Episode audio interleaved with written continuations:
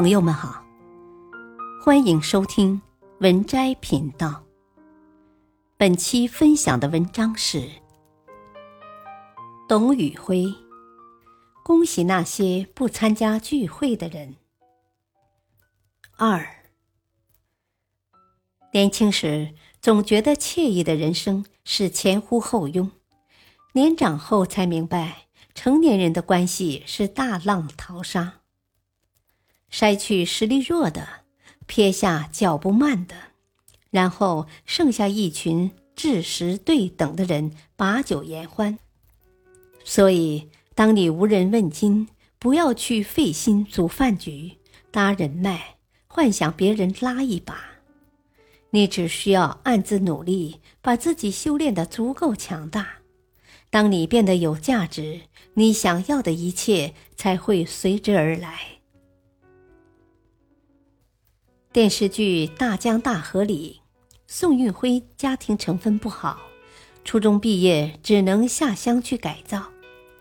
后来高考恢复，他以全县第一的成绩考入安云大学。进入大学后，他从不参与室友们的聚会，也不聊八卦，每天不是在看书，就是在借书的路上。当时室友于山青对大家说了这么一句话：“你们几个人当中，我谁也不怕，唯独惧怕小宋。”因为他根本没有娱乐，也没有爱好，每天除了读书还是读书。果不其然，宋运辉毕业后，与于山青一起进入最好的荆州化工厂，并因为踏实肯钻研，很快成为最年轻的部门领导。独来独往的人，往往有着清晰的目标与极强的自制力。他们宁愿忍受孤寂，也不在热闹中消耗自己。建筑师王树从孤寂冷清的生活状态中，获得源源不断的灵感，最终拿下世界建筑界最高荣誉的普利兹克奖。乔布斯一生不喜社交，却在极简之中，将产品做到极致。创建了自己的商业帝国。真正厉害的人，往往不是往人群里走的人。当你忍受住平淡与枯燥，才能迎接远处的微光。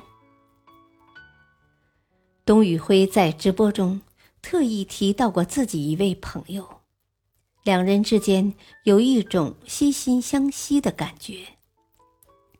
有年夏天。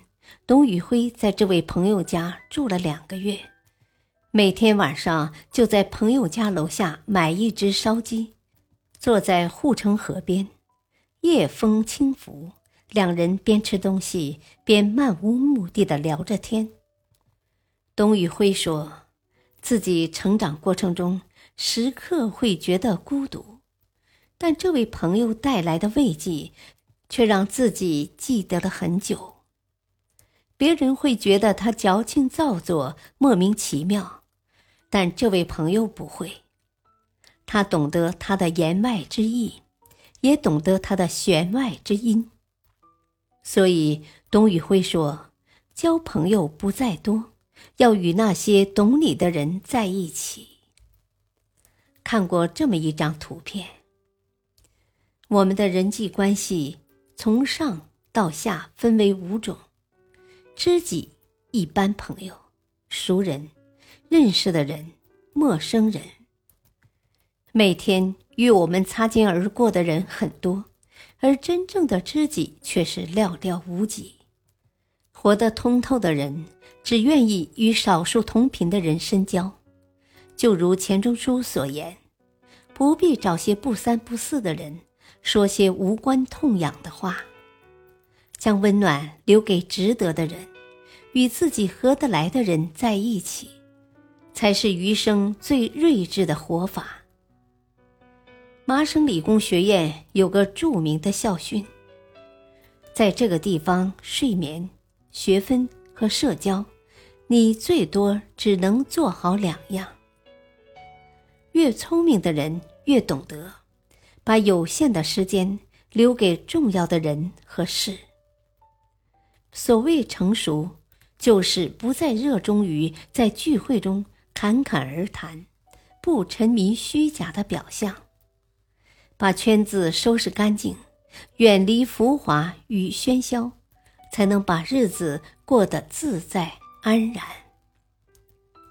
与朋友们共勉。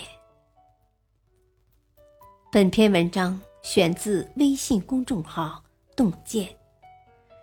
感谢收听，再会。